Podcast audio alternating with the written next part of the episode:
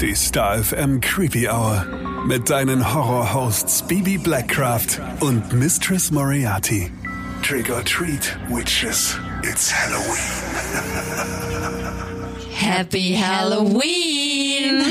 Es ist der schönste Tag des Jahres und deswegen sagen wir an diesem Montag, dem 31.10.2022. Hallo und herzlich willkommen in der Creepy Hour zur Halloween Edition. Den ganzen Creeptober haben wir auf diesen Tag und auf diese Nacht heute hingefiebert. Und wir wollten es uns natürlich nicht nehmen lassen, die an diesem unheimlichen Feiertag eine Extra-Folge zu liefern. Ja, so ist Totschlagargument, oder? Kann man so sagen. Die heutige Folge wird dir wieder von horrorshop.com präsentiert und hier wollen wir auch direkt mal ein ganz, ganz großes Dankeschön an Randy, den Besitzer, raushauen.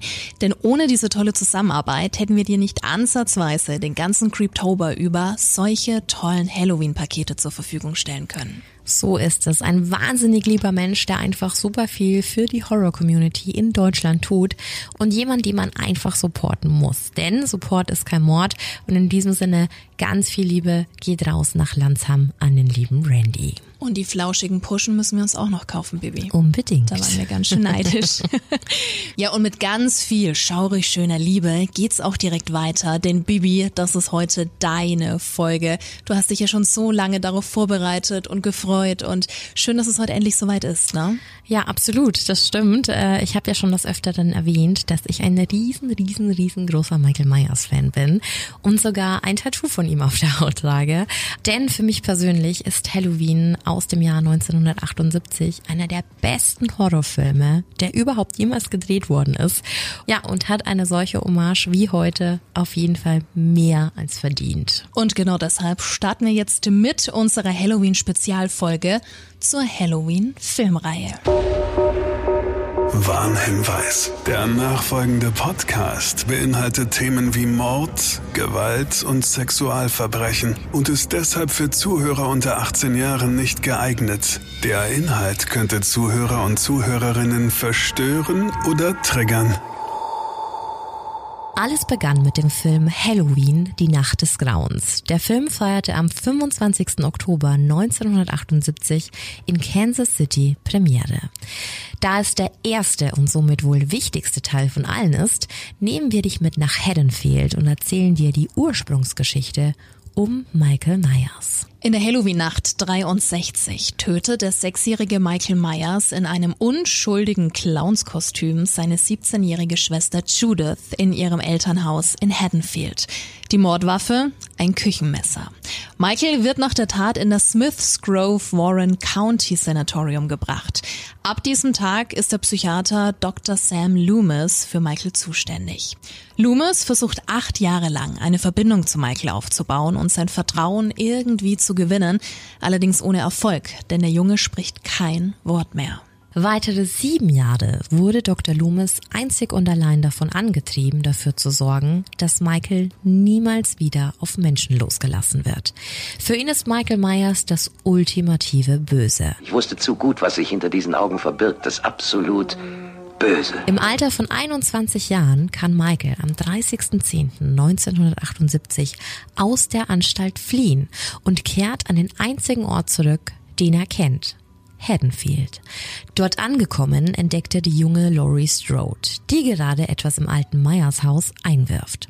Er fängt an, ihr nachzustellen. Laurie bemerkt Michael in verschiedenen Situationen, doch bevor sie reagieren kann, ist er weg. Es ist Halloween und Laurie sowie eine andere Freundin sind an diesem Abend Babysitter für Kinder aus der Nachbarschaft. Der Horror beginnt, als Michael an diesem Abend systematisch Lauries Freunde und andere Teenager umbringt. Anschließend macht er Jagd auf sie. Hilfe! Helft ja noch, bitte! Hilfe! Obwohl sich Laurie wehren und Michael mehrfach Schaden zufügen kann, steht dieser immer und immer wieder auf, um Laurie zu erwischen. Michael Myers scheint einfach unbesiegbar. Es ist dann Dr. Loomis, der auf der Suche nach Michael in Haddonfield einschreitet und Laurie zu Hilfe eilt. Loomis feuert sechs Schüsse auf Michael ab. Michael taumelt rückwärts und stürzt daraufhin vom Balkon. Als Loomis nach unten sieht, ist Michael verschwunden und die Halloween-Nacht endet. Mit dieser Storyline war also Michael Myers geboren. Für ihn verantwortlich war kein geringerer als Regisseur John Carpenter, also mehr oder weniger. Denn die Idee selbst wurde Carpenter vorgegeben. Und zwar von einem damaligen, sehr jungen Filmproduzenten namens Irvin Jablans. Die beiden kannten sich bereits, da Jablans zuvor schon mal einen Film von Carpenter promoted hatte. Ein Film, der aber nur in England durch ein Filmfest einen Erfolg feiern konnte und auch überhaupt nichts mit Horror zu tun hatte. Denn Carpenter hatte zu diesem Zeitpunkt so wirklich gar nichts mit dem Genre am Hut. Jablans glaubte aber an Carpenter und sein Talent. Und zwar so sehr, dass er einen Film mit ihm zusammen machen wollte. Der Filmproduzent war gewieft und versuchte damals genau den Nerv der Zeit zu treffen und kam zu dem Entschluss, dass ein Horrorfilm genau das Richtige wäre. Er überlegte sich also, dass es eine brillante Idee wäre, einen Film über eine Babysitterin zu machen, die in der Nacht von Halloween von einem Psychokiller terrorisiert wird. Das war die 100 Millionen Dollar Idee sozusagen. Und noch in derselben Nacht, als ihm die Idee kam, rief er John Carpenter an und die beiden steckten am nächsten Tag die Köpfe zusammen. Irvin Jablans hatte eine genaue Vorstellung von dem Film. Er wollte keinen Splatter, keine Gedärme, die durch die Luft flogen oder Ekelszenen wie in Der Exorzist. Er wollte, dass die Fantasie mit dem Publikum durchging dunkle Ecken, in denen sich vielleicht etwas verstecken könnte, was viel unheimlicher war als das, was man wirklich zu sehen bekam. Er wollte das Publikum in ihrer tiefsten Furcht treffen. John Carpenter war also bereit, alles umzusetzen, was sich Herr Blans vorstellte. Im Gegenzug wollte er 10.000 Dollar. Und wir sprechen hier von Regie, Drehbuch, Filmmusik, einfach alles. Es war eine One-Man-Show und er wollte sich beweisen. Er hatte allerdings noch zwei weitere Bedingungen. Zum einen wollte er, dass seine damalige Freundin Deborah Hill als Produzentin gebucht wird. Was für Jablans aber gar kein Problem war, denn Deborah war verdammt gut in dem, was sie gemacht hat. Zum anderen eine eine nicht ganz so gewöhnliche Bitte, denn er wollte, dass der Film seinen Namen trägt. Also anstatt nur Halloween sollte es John Carpenters Halloween heißen. Eine sehr dreiste Anforderung für einen noch jungen und eher unbekannten Regisseur. Aber auch hier war der Filmproduzent wieder ziemlich gewieft. Er war einverstanden, aber nur, wenn Carpenter den Film für 300.000 Dollar exakt so machen kann, wie Jablans es wollte. 300.000 Dollar.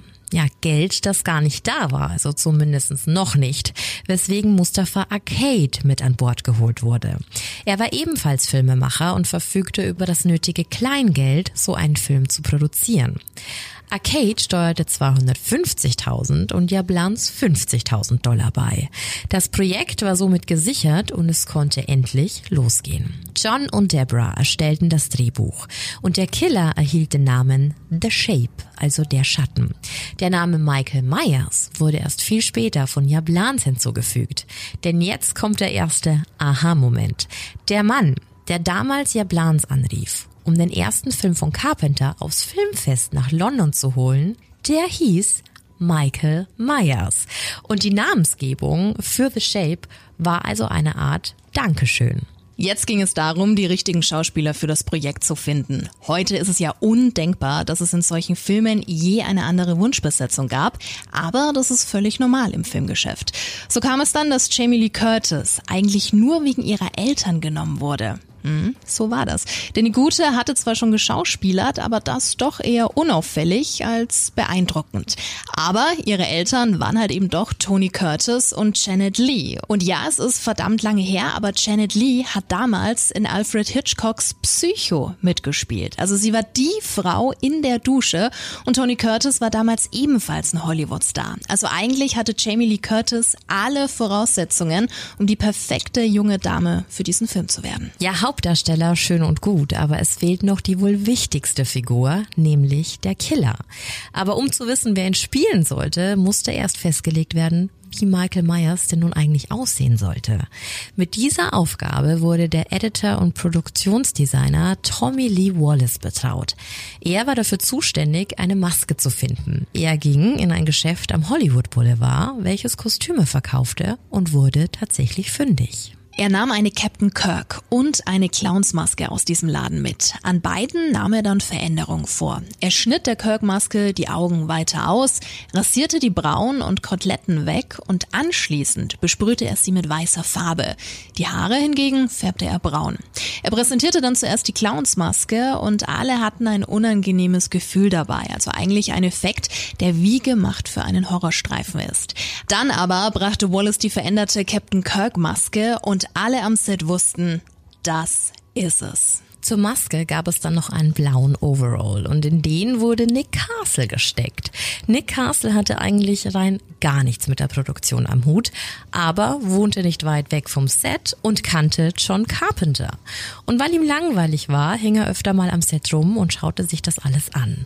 Seine Statur und seine freie Zeit verhalfen ihm dann zur Rolle des Michael Myers. Generell war es schon sehr spannend, wer am Set was gemacht hat, denn durch das beschränkte Budget und da ja auch irgendwie alle befreundet waren und auch ihre Partner und Partnerinnen eingespannt hatten, war dieses Set schon fast wie so ein großes Projekt einer Clique. Also wirklich schön. Manche Schauspieler haben dann nicht nur vor der Kamera gearbeitet, sondern auch dahinter. Ganz egal, ob es jetzt in der Requisite oder auch in der Produktion war. Ja, beides Punkte, zu denen es auch wirklich lustige und spannende Fakten gibt. Denn kannst du dir vorstellen, dass es in diesem ganzen Film, der Halloween heißt und im Oktober spielt, nur drei Kürbisse gab. Frechheit. Kein Witz. Es war nämlich keine Saison. Der Film wurde im Frühling in Pasadena, Kalifornien gedreht. Also weit und breit gab es da einfach keine Kürbisse. Also musste natürlich sehr stark auf die wenigen Dinge aufgepasst werden, die ihnen zur Verfügung standen. Unvorstellbar also, wie man so eine Atmosphäre mit nur zwei geschnitzten Kürbissen erzeugen konnte. Der dritte ging übrigens gleich bei der Szene vor der Schule drauf da das Kind ja drauffallen sollte. Also das war mit eingeplant, aber der Kürbis war weg. Und bezüglich der Produktion gab es da auch noch etwas, das Carpenter sehr, sehr wichtig war. Also vergiss mal die Kürbisse. John Carpenter wollte High-End-Kameras und zwar ganz spezielle Panavision-Kameras. Über 70k hat das Ganze gekostet, aber es war halt sehr wichtig, denn durch diese Kameras versprach sich Carpenter den Film vom Low-Budget-Streifen zur High-End-Produktion zu machen. Und das Besondere daran, für die damalige Zeit waren diese Kameras auch Panaglides genannt, viel besser und innovativer als die Stativkameras. Carpenter nutzte das und filmte ganz oft aus der sogenannten POV, also Point of View, also das, was wir sehen würden, wenn wir das Geschehen aus der Perspektive des Protagonisten sehen würden. Durch seine Augen. Und das ist schon cool. Ja, und genau das nutzt der Carpenter bis zur Perfektion. Es gibt eine Szene, in der sich jeder Zuschauer und jede Zuschauerin kurz in den kleinen Michael Myers versetzen kann, da die Perspektive aus seinem Blickwinkel eingefangen wurde. Man sieht, wie er ums Haus schleicht, sich dann die Clownsmaske schnappt und die Maske auch das Bild des Zuschauers beschränkt. Auch wenn für diese Szene unendlich viele Versuche nötig waren, da Carpenter keinen Schnitt wollte. Es gab also einen One-Take vor und einen nach der Maske, aber immer One-Takes. Aber egal wie gut die Kameras und Einstellungen auch waren, es waren halt doch noch die 70er und es war noch weit von dem entfernt, was wir heute kennen und was auch machbar ist. So kam es dann auch zu einem sehr bekannten Filmpatzer in Halloween. In einer Szene, in der Michael auf dem Dach sitzend ein Autofenster mit bloßer Hand einschlägt. Da siehst du den dafür verwendeten Schraubschlüssel, denn ohne den wäre das Glas nämlich schlichtweg nicht zerbrochen. Das waren also alle Zutaten für den Klassiker, den jeder Horrorfilm-Fan liebt. Aber ganz besonders und unverkennbar machte diesen Film natürlich der einzigartige Halloween-Sound. Den wir dir jetzt wahnsinnig gerne vorspielen würden, aber nicht dürfen. Hm. Oh nein, mein Handy. Bibi, dein Handy klingelt. Du hast aber einen schönen Klingelton. Hm, ich glaube, der ist von einem Soundtrack. Mach doch mal bitte dein Handy aus oder findest du es wohl nicht? Warte. Es läuft noch ein bisschen. Oh, weggedrückt. Naja, wir müssen ja eh Podcast aufnehmen. Eben, sowas Blödes aber auch. Und diesen einzigartigen Halloween-Sound kreierte, wie anfangs schon erwähnt, ebenfalls John Carpenter. Also wirklich unglaublich, welche Wirkung ein und dasselbe Riff haben kann. Lediglich die Art des Abspielens ändert sich in diesem Stück. Mal ein bisschen lauter, dann leiser, mal höher, mal tiefer. Die Macher Geldgeber und auch Jab Lans, von dem die ganze Idee stammte, waren begeistert. Richtig begeistert. Aber das sind dann wohl alle Filmemacher zu Anfang. Ab diesem Zeitpunkt galt es dann auch, die Menschen zu begeistern. Ja, und dafür veranstaltete Jab Lans eine Sneak Preview. Alle wichtigen Filmmenschen wurden dazu eingeladen und der Film sollte somit durchstarten. Das Problem, Niemand kam zu dieser Sneak Preview. Wer allerdings kam, ja, das waren Studenten und die waren schlichtweg begeistert. Und somit kommen wir auch schon wieder zum Anfang der Folge zurück, nämlich zur ersten offiziellen Vorführung am 25. Oktober im Jahre 1978 in Kansas. Der Film lief die ganze Woche und wurde nach jeder Vorstellung weiterempfohlen. Heute schier undenkbar, dass ein Film über Mundpropaganda groß wird, aber so war es damals Ende der 70er Jahre. Und weil es eben in Kansas schon so gut funktioniert hat, traute sich Jablans an eine große Stadt heran. Er fuhr also nach Chicago und brachte den Film dort ebenfalls in ein Kino. Und so begann dann tatsächlich die Erfolgsgeschichte. Von Chicago aus eroberte der Film ganz Amerika und später die ganze Welt. John Carpenters Halloween, die Nacht des Grauens, spielte sage und schreibe, halt dich fest, 48 Millionen Dollar an den Kinokassen ein. Also wirklich ein fetter Gewinn, wenn du überlegst, dass die Produktionskosten bei 300.000 lagen. Und so fing alles an. Aber hier war die Geschichte von Michael Myers natürlich noch lange nicht zu Ende. Ganze 13 Filme gibt es. Und keine Sorge, wir stellen dir die jetzt nicht alle einzeln vor. Das würde einen ganz eigenen Podcast benötigen. Aber wir wollen dir das Halloween-Universum und vor allem die ganzen Timelines erklären. Denn da steigen viele Leute nicht so wirklich durch. Im Jahr 1981 erschien der Film Halloween 2. Das Grauen kehrt zurück. Und damit dann auch eine unmittelbare Fortsetzung des 78er Halloween.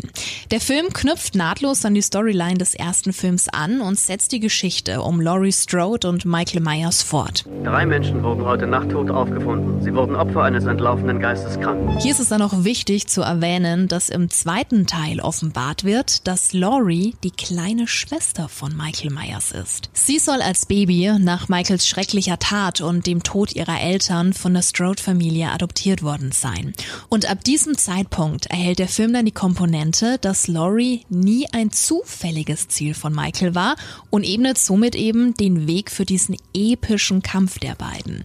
Das Ende des Films zeigt dann, wie sich Dr. Loomis mit Michael in die Luft sprengt und Michael scheint tot. Ja, auch für den zweiten Teil waren John Carpenter und Deborah Hill am Werk. Die Fortsetzung kam allerdings nicht so gut an wie sein Vorgänger und spielte lediglich 25,5 Millionen Dollar an den Kinokassen ein. Mit einem anderen Ansatz und einem anderen Drehbuchautoren und Regisseur, nämlich Tommy Lee Wallace. Genau, also der Tommy Lee Wallace, der im ersten Teil noch für den Schnitt verantwortlich war und die Maske entdeckt hat. Mit genau ihm stürzte man sich in das Projekt Halloween Halloween 3 Season of the Witch oder hier auch genannt die Nacht der Entscheidung. Carpenter und Hill waren im dritten Teil aber trotzdem immer noch involviert und für die Produktion zuständig. Hier ist es jetzt wichtig zu erwähnen, dass Halloween 3 nicht als Fortsetzung, also als Sequel angesehen wird, denn es ist nämlich eine sogenannte Anthologie. Das bedeutet, dass der Film zwar etwas mit dem eigentlichen Thema zu tun hat, aber die Hauptprotagonisten aus den ersten Teilen fehlen können. Sprich, keine Laurie Strode und vor allem ganz wichtig, kein Michael Myers in Halloween 3. Prinzipiell ist bei sowas auch immer sehr, sehr viel Spielraum für andere Handlungsstränge und Eigenarten.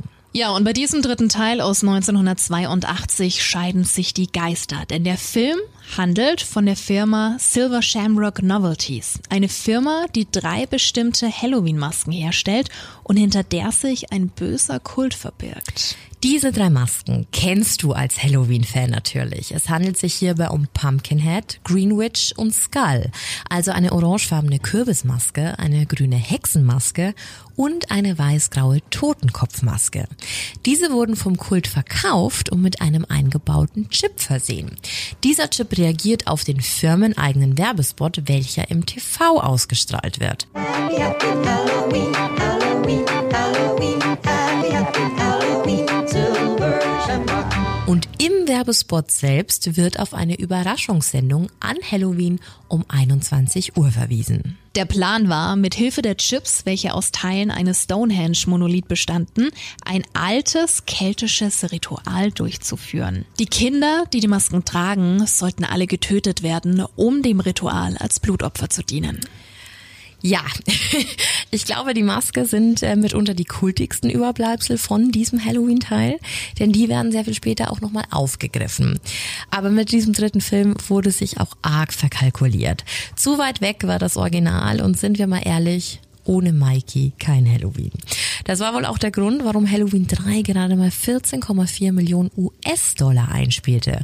Und Fun Fact, in Deutschland kam der nicht mal ins Kino, sondern ging direkt auf VHS raus. Aber es wurde nicht aufgegeben und so wurde an einem weiteren Sequel gearbeitet, welches unter dem Namen Halloween 4 Michael Myers kehrt zurück 1988 ins Kino kam. Wie gesagt, ein Sequel, aber mit einem kleinen Twist. Laurie Strode ist im vierten Teil nämlich tot. Die einzig lebende Verwandte von Michael ist Jamie Lloyd. Sie ist die Tochter von Laurie und somit die Nichte von Michael. Bei einer Verlegung im Krankenhaustransport erfährt Michael von ihr und begibt sich auf die Flucht. Sein Weg führt ihn dann wieder einmal nach Haddonfield. Und dort beginnt dann auch Michaels Jagd auf Jamie. Eine Nichte lebt an seinem Wohnort. Und? Sie ist zu jung als gesetzlicher Vormund für ihn. Wieder muss Michael unzählige Male einstecken. Er wird angefahren und sogar mehrfach angeschossen. Als er dabei dann in einen Minenschacht fällt, wird dieser sogar gesprengt. Für alle ist in diesem Moment klar, Michael Myers, das personifizierte Böse, ist tot. Doch dann schlüpft die kleine Jamie in ein Clownskostüm, genau wie schon ihr Onkel vor ihr. Mit einer Schere bewaffnet geht sie auf ihre Stiefmutter zu und sticht auf sie ein. Dr. Loomis findet die blutverschmierte Jamie mit der Schere in der Hand und versteht sofort, dass er Jamie auf der Stelle erschießen muss, um das Böse jetzt für immer aufzuhalten. Er wird aber von einem Polizeibeamten gestoppt. Film Ende. Ja, ein Teil, den ich persönlich von den bis jetzt genannten Fortsetzungen noch am besten fand, was man von John Carpenter allerdings nicht behaupten konnte. Der wollte nämlich bereits mit Halloween 4 nichts mehr damit zu tun haben. Doch seine Titelmusik und auch seine Ursprungsidee verschaffte ihm nach wie vor in jedem Teil bis heute eine Erwähnung im Vorspann und im Abspann. Das Drehbuch selbst stammte von Alan B. McElroy. Eingespielt hat Halloween 4 gerade mal 17,8 Millionen US-Dollar und das weltweit. Und somit kommen wir dann auch schon zu Halloween 5. Die Rache des Michael Myers aus 1989. Dieser Film knüpft direkt an Teil 4 an. Die Ausgangslage ist also, dass Jamie das mörderische Verhalten ihres Onkels übernommen hat und Michael Myers selbst in einem Schacht gestorben ist. Das ist aber natürlich nur ein Trugschluss, denn Michael konnte sich noch vor der Explosion durch ein Erdloch in Sicherheit bringen und wurde von einem Obdachlosen, den er eigentlich angreifen wollte, ein Jahr lang gesund gepflegt. Pünktlich zu Halloween 1989 erwacht Michael dann aber aus seinem Koma, tötet seinen Pfleger und macht sich auf die Suche nach Jamie. Die ist währenddessen in einem Kinderkrankenhaus in Haddonfield untergebracht, in dem sie behandelt wird.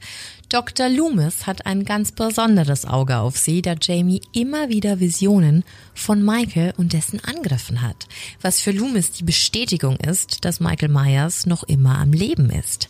Bei einem Showdown im alten Myers Haus sieht es dann so aus, als würde Jamie zu Michael vordringen und ihn etwas besänftigen können. Onkel! Schwarzer Mann!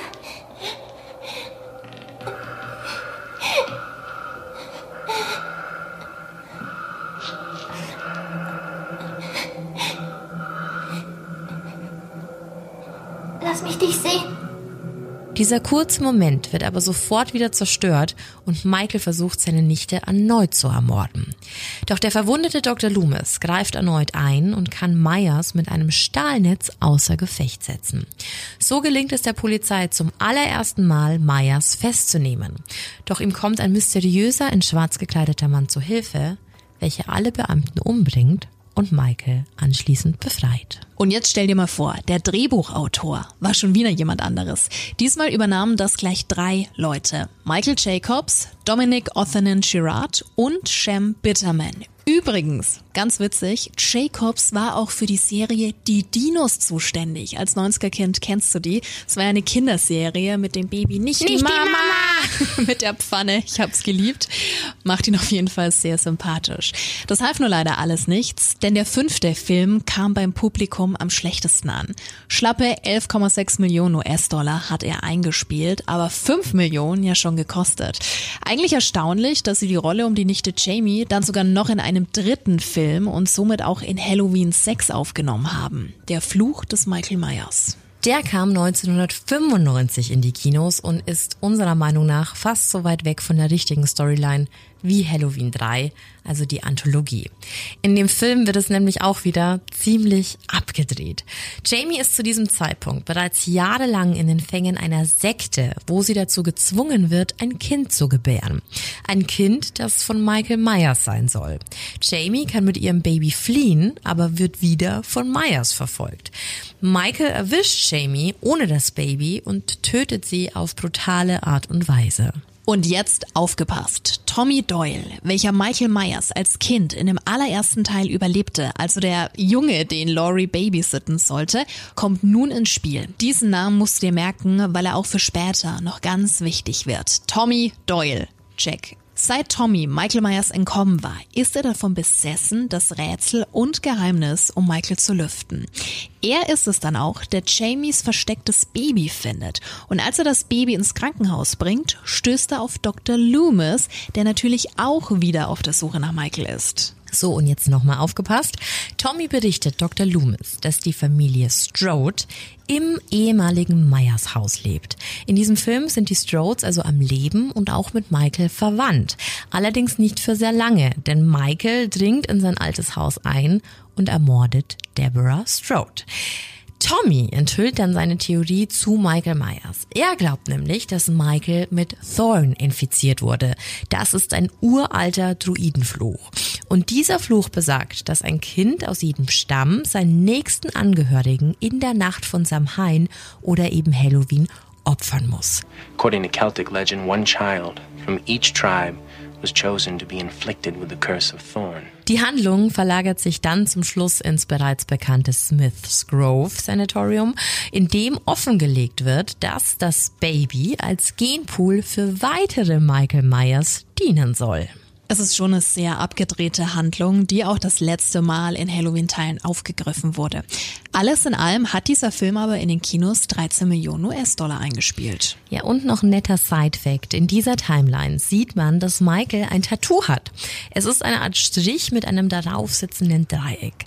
Das ist das Zeichen für den Fluch von Thorn. Wenn du also jemanden mit so einem Tattoo siehst, dann weißt du, dass es mit höchster Wahrscheinlichkeit ein Michael Myers Die Hard Fan ist.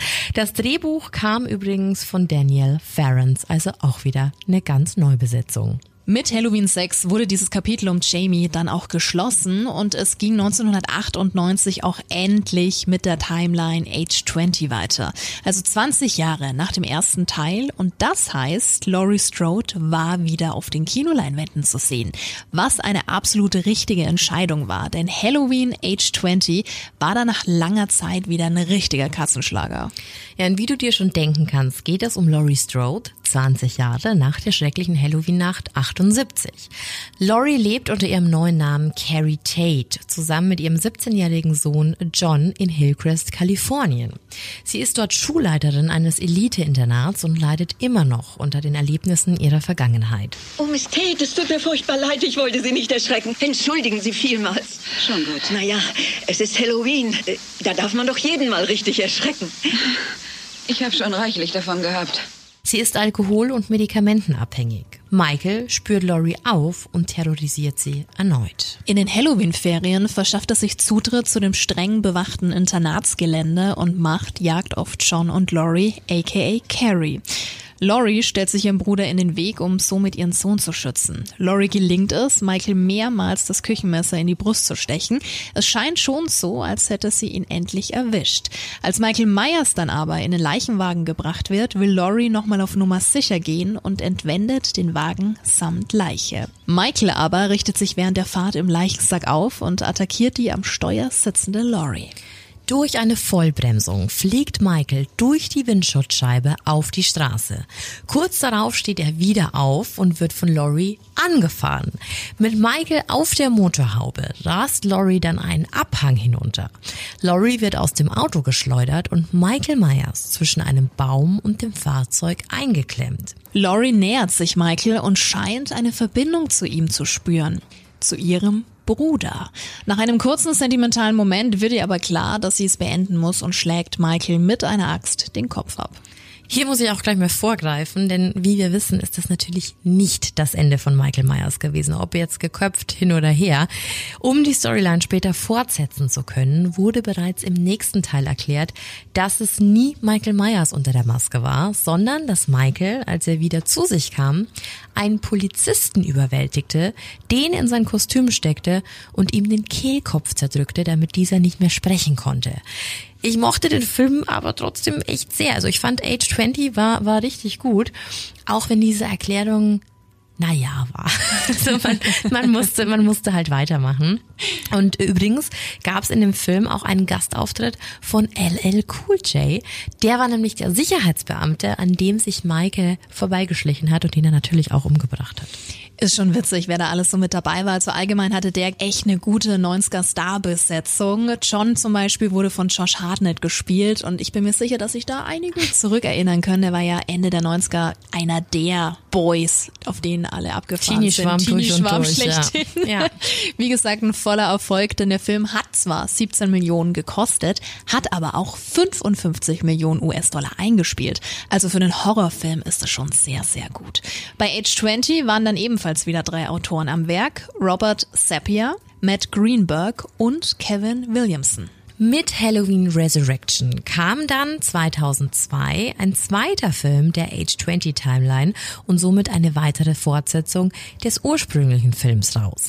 Hier muss man ganz klar sagen, es war nicht mehr die 70er, sondern das neue Jahrtausend und dementsprechend wurde dieser Halloween-Teil auch von diesem typischen 2000er-Vibe beeinflusst.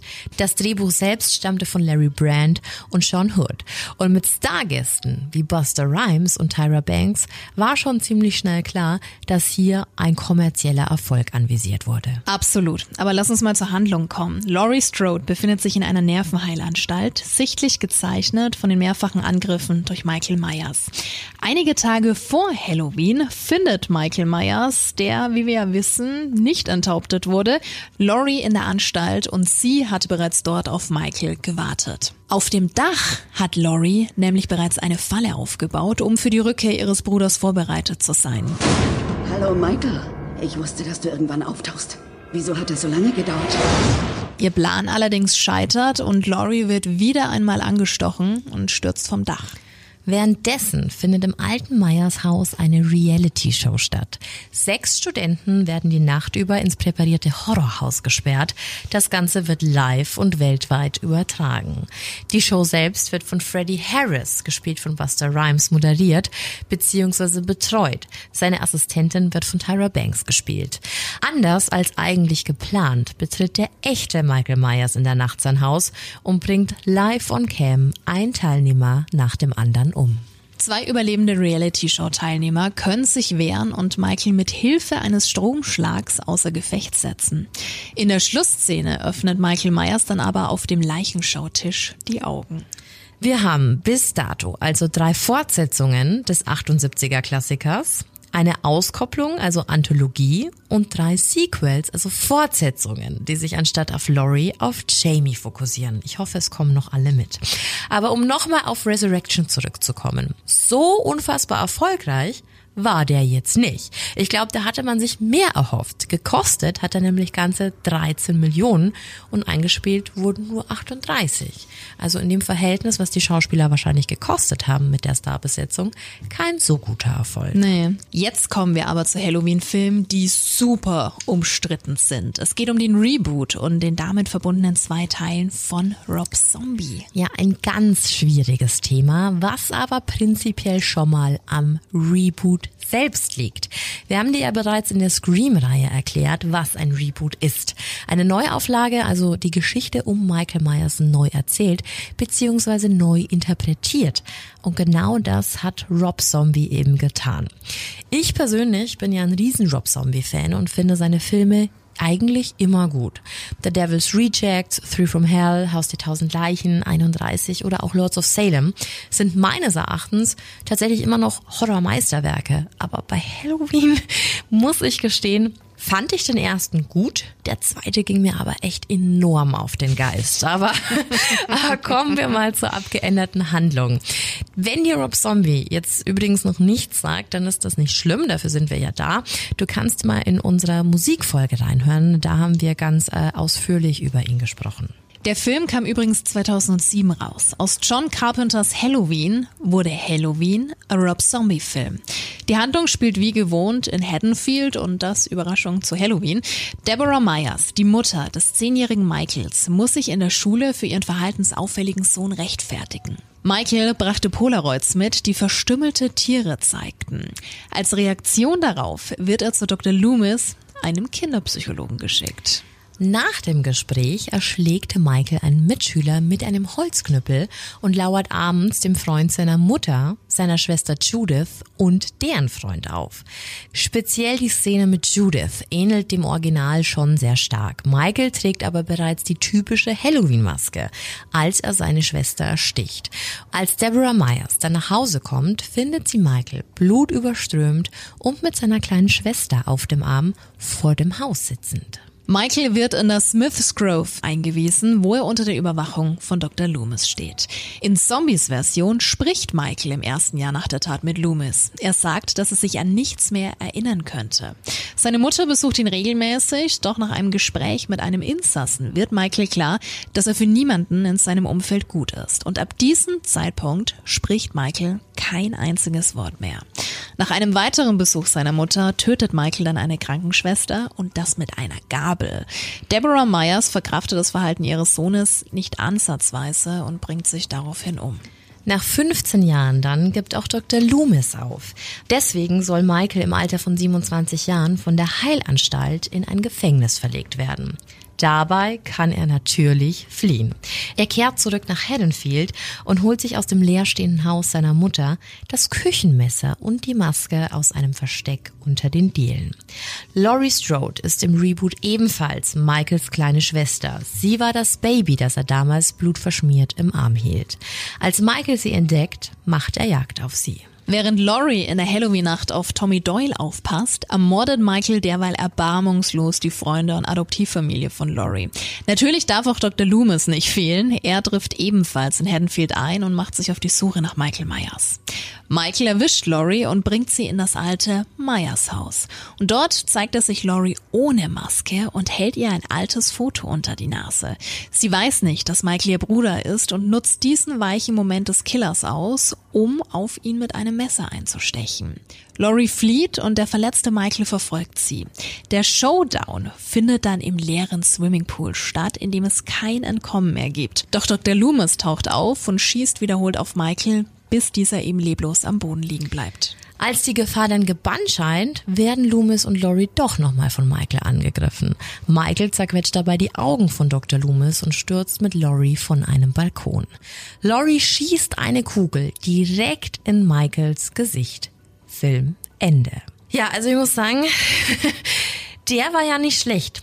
Also wirklich nicht. Zombie hat meiner Meinung nach einen super Kinderschauspieler gecastet und auch Michael richtig groß und bedrohlich dargestellt. Das mochte ich sehr. Also der war da über zwei Meter groß. Außerdem hat er meine Lieblingsszene aus dem Original aufleben lassen. Das ist die, in der Michael ein Bettlaken und eine Brille trägt um sich an ein Mädchen ranzuschleichen, das ihren Freund eigentlich darunter vermutet. Und ich glaube, genau sowas zählt doch dann am Ende des Tages, wenn es um ein Reboot geht. Zombie hat einen schönen Film mit einem ganz, ganz eigenen Touch abgeliefert, was man von Zombie ja auch erwartet. Und ich finde, es ist auch noch wichtig zu erwähnen, dass Zombie schon fast wie Carpenter im Original fast alles selbst gemacht hat. Also Regie, Produktion, Drehbuch. Rob ließ sich da wirklich nicht lumpen. Und so wie bei allen Filmen von Zombie spielte natürlich auch seine Frau Sherry Moon Zombie mit. Sie übernahm damals die Rolle von Deborah Myers, also die Rolle der Mutter von Michael. Ich weiß, es finden auch immer alle nicht so toll, ähm, dass, dass Sherry in ja. jedem Film mitspielt. Weiß man halt mittlerweile schon. ja, und lukrativ war das Ganze auch, äh, denn weltweit hat der Film über 80,4 Millionen US-Dollar eingespielt. Also ein horrendes Sümmchen anders als Rob Zombies Halloween 2 oder besser gesagt Age 2, denn der hat nur die Hälfte eingespielt und das bestätigt somit auch unser Empfinden, dass der zweite Halloween vom Rockstar etwas zu, hm, nennen wir es mal, künstlerisch war. Ja, das ist noch schön ausgedrückt. Aber um was ging's in dem Film? Kommen wir zur Handlung. In erster Linie viel um die verstorbene Mutter von Michael, also Deborah Myers. In einer Rückblende wird auch gezeigt, wie sie Michael damals im Sanatorium eine Statue eines weißen Pferdes schenkt. Der Film knüpft dann an die vorherige Storyline an und zu sehen ist eine benommene Laurie Strode, die sich sicher ist, Michael nun endgültig ermordet zu haben. Derweil wird aber der leblose Körper von Michael Myers in einem Krankenwagen abtransportiert. Natürlich ist Michael nicht tot und gelangt durch den Unfall mit dem Krankenwagen wieder auf freien Fuß. Und bereits hier erscheint dann zum ersten Mal seine Mutter ganz in weiß gekleidet und mit einem weißen Pferd an der Leine. Ja, doch nicht nur Michael sieht Sachen, die eigentlich gar nicht da sind. Auch Laurie wechselt von einem weiteren Überlebenskampf zwischen ihr und Michael in die zwei Jahre versetzte Realität. Michael hat derweil an einem unbekannten Ort Visionen von seiner Mutter und seinem jüngeren Selbst und in seinen Visionen wird er aufgefordert, Laurie nach Hause zu bringen und so macht sich Michael eben wieder auf den Weg zurück nach Haddonfield. Es geht im Film viel über die Familiengeschichte und echt abgedrehte Wendungen, die manchmal schon ein bisschen schwer nachzuvollziehen waren. Vielleicht sollte aber auch erwähnt werden, dass Rob Zombie den zweiten Teil eigentlich gar nicht mehr machen wollte. Deshalb war er am Anfang auch gar nicht so an der Planung beteiligt. Ein französisches Regie-Duo wurde von den Studios auf den Film angesetzt und irgendwann war es dann so ein ganz großes Durcheinander und Rob übernahm wieder. Das Drehbuch von Zombie war der Produktionsfirma aber eigentlich viel zu düster. Es wurden so mit Drehtage gestrichen und was soll man sagen, ja, das ist alles spiegelt sich schon irgendwie im Film wieder und nicht mehr Rob Zombie selbst war so wirklich happy mit der Version, die ins Kino kam. Deshalb Creepy Hour Tipp, Rob Zombies Director's Cut ist auf jeden Fall die bessere Wahl, wenn du dir diesen Film anschauen magst. Und in dieser Version bekommst du auf jeden Fall auch mehr Tiefe und verstehst vielleicht, mit viel Fantasie, was Rob Zombie da eigentlich kreieren wollte. Neun Jahre gingen nach der Zombie-Timeline ins Land und von den Reboots verschlug es uns 2018 wieder zu den gewohnten Schauspielern und der Anknüpfung an Laurie Strodes Geschichte. Anders als in der Age 20 Timeline hat sie keinen Sohn, sondern eine Tochter und ist auch bereits Großmutter. 40 Jahre liegen zwischen dem allerersten Halloween und der neuen Age 40 Timeline, die eine neue Trilogie eingeleitet hat. Ja, mit Halloween 2018 erschien vor vier Jahren wirklich ein sehr, sehr, sehr guter Film. Und weil er noch so neu ist, wollen wir auch nicht zu viel verraten und halten uns hier auch etwas kürzer. Michael Myers sitzt seit 40 Jahren im Smiths Grove Warren County Sanatorium. Dort wird er von zwei Journalisten besucht, die eine Story über ihn schreiben wollen. Dr. Sartain, Michaels Psychologe, führt die beiden zu Michael Myers. Einer der Journalisten hat Michaels Maske dabei und hofft auf eine Reaktion von ihm. Sie fühlen sie. Stimmt's, Michael? Doch Michael bleibt still. Daraufhin fahren die beiden zu Laurie Strode. Sie gilt im Film als Überlebende des Massakers am Halloween-Abend 1978. Laurie Strode lebt einsam auf einer Ranch und Lauries Tochter Karen lebte anfangs noch bei ihr, bis sie ihr dann mit zwölf vom Jugendamt weggenommen wurde. Zu groß war die Paranoia von Laurie bezüglich dem Boogeyman Michael Meyer. Lauries Enkelin Allison steht in einem eher sporadischen Verhältnis zu ihrer Großmutter, während Karen am liebsten gar nichts mehr mit ihrer Mutter zu tun haben will. In der Nacht vor Halloween soll Michael verlegt werden, doch der Transport mit mehreren Gefangenen verunglückt, da Michael den Vater angreift. Michael nimmt die Verfolgung der Journalisten auf und holt sich seine Maske zurück. In Haddonfield angekommen, beginnt er dann am Halloween-Abend eine brutale Mordserie. Karen, Allison und Ray, der Ehemann von Karen, verschanzen sich bei Laurie. Die hat 40 Jahre auf genau diesen Moment gewartet und ihr Haus in eine Falle für Michael umgebaut. Den drei Frauen gelingt es, Michael in eine Art Gefängniszelle im Keller zu sperren. Daraufhin setzt Laurie das Haus in Brand. Und am Ende des Abspanns ist Michaels Atem zu hören. Also ein Hinweis darauf, dass es noch nicht vorbei ist. Ich weiß noch ganz genau, wo ich den Film damals geguckt habe. Was du voll gehypt. So ich war tatsächlich in einem kleinen Kino in Soltau und war so geflasht, wie neue Filme Michael Myers aussehen lassen konnten und wie genial tatsächlich eine Geschichte weitererzählt werden konnte. Also ich war wirklich ohne Scheiß richtig hart beeindruckt, so hart beeindruckt, dass ich mir das Cover von 2018 eben tätowieren habe lassen. Ja. So soll es aber auch sein halt. Ne? Also wirklich, ich ja. 78er immer noch absolutes Highlight, aber 2018 ganz, ganz weit oben auf der Liste. Und er wurde so ins, ins neue Jahrtausend transferiert, also einmal abgesehen von der Age 20 Timeline, aber die Maske einfach on point. Die hat sich ja auch immer verändert. Die sah sehr gut aus. Und deshalb nicht nur ich so gesehen, denn die Zahlen, die sprachen für sich ganze 255 Millionen Dollar hat dieser Film eingespielt, was ihn somit zum erfolgreichsten Halloween aller Zeiten machte. Und als nach der Veröffentlichung klar wurde, dass noch zwei weitere Filme rauskommen sollten und es zu einer neuen Trilogie kommen sollte, da waren die Fans schon on fire. Ich eingeschlossen. Du, du, du. Und dann kam. Evil dies tonight! Die Euphorie schwächte ab. Mhm. Halloween Kills kam am 15. Oktober 2021 in die deutschen Kinos. Und ich weiß noch, Bibi, du warst bei der erstmöglichen Vorstellung. Und ähm, ja, erzähl, ja, erzähl doch mal. Ich bereue das auch nicht, aber 2018 war einfach um Längen besser. Ich bereue ich hab da, nichts. Ich habe da echt was anderes erwartet. Ja, ich, ich weiß noch. Kann ich mich noch sehr genau dran erinnern. Ja, für den zweiten Teil der neuen Trilogie kommen ein paar alte Charaktere und auch ein paar Easter Eggs zum Vorschein. Beispielsweise ein Officer namens Frank Hawkins. Er hat 78 verhindert, dass Loomis Michael erschießen konnte oder auch Tommy Doyle. Und wir haben ja vorher schon gesagt, der kommt nochmal. Vor 40 Jahren ist ein Wahnsinniger aus der Psychiatrie entkommen.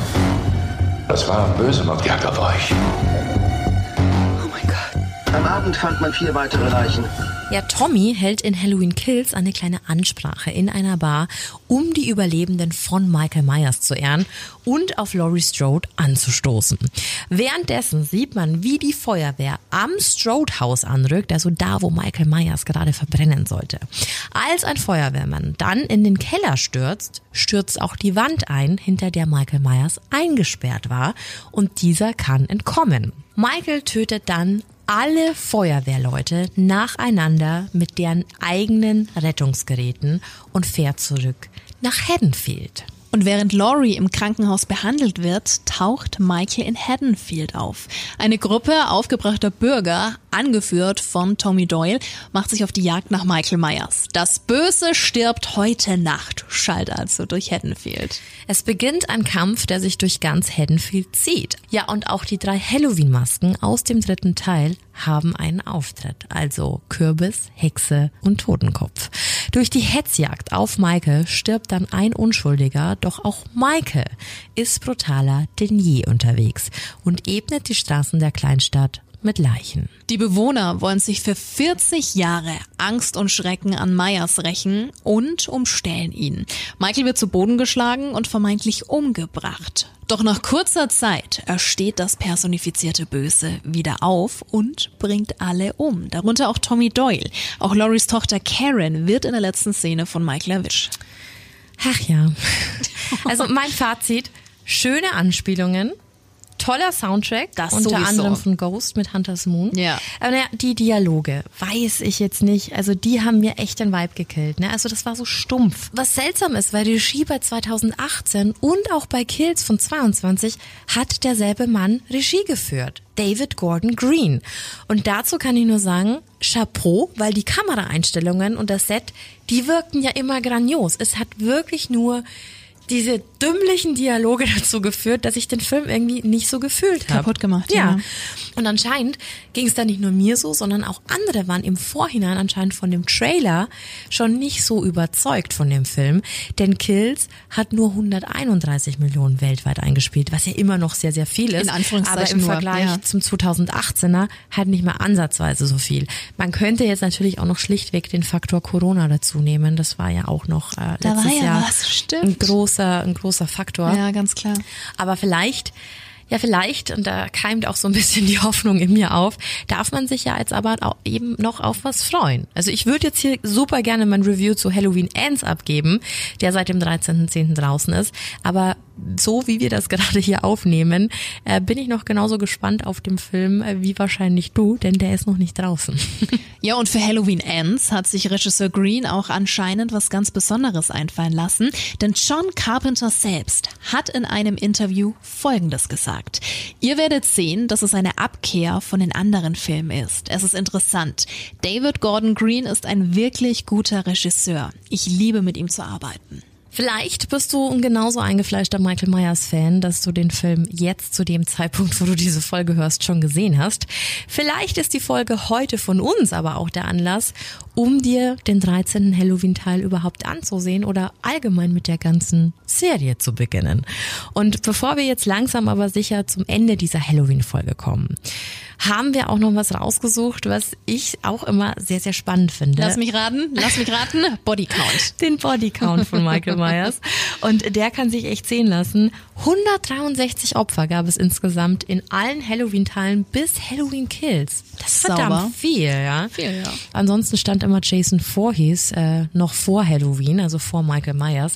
Aber mit Halloween Kills äh, hat er den mit 158 Kills überholt. Der Michael.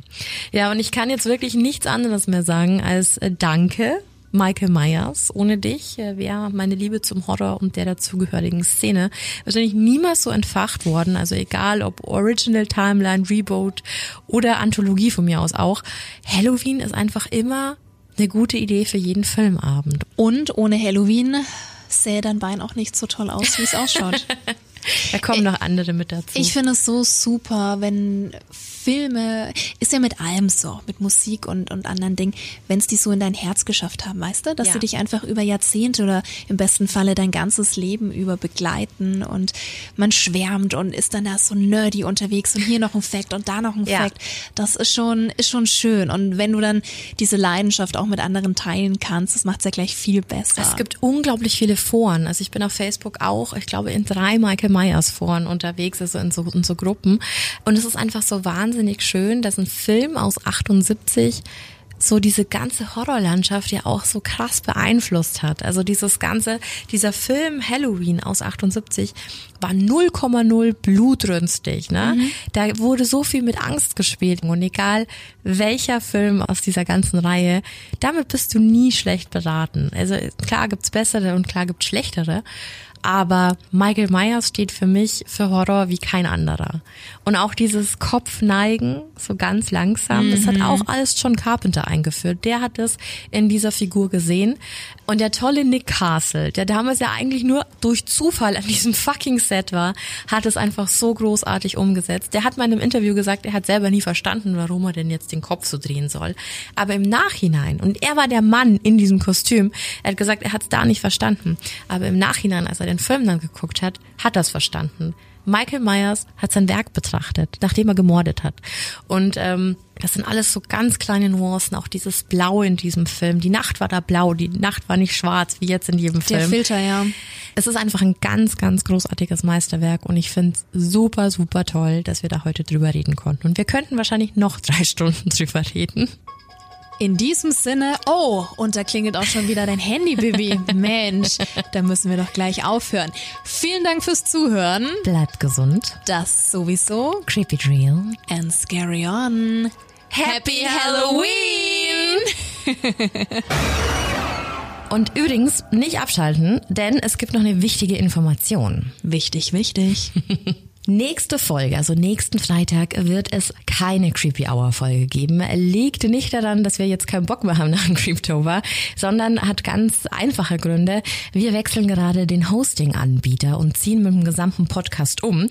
Und damit es dazu keinen Schwierigkeiten kommt, wenn du das nächste Mal unsere Folgen anhören willst, haben wir gesagt, wir machen so einen kurzen Stop, ziehen alles um, gehen erstmal auf Nummer sicher und dann kommt die Woche drauf wieder die neue Folge und die nächste Folge. Also keine Sorge, wir sind nicht weg.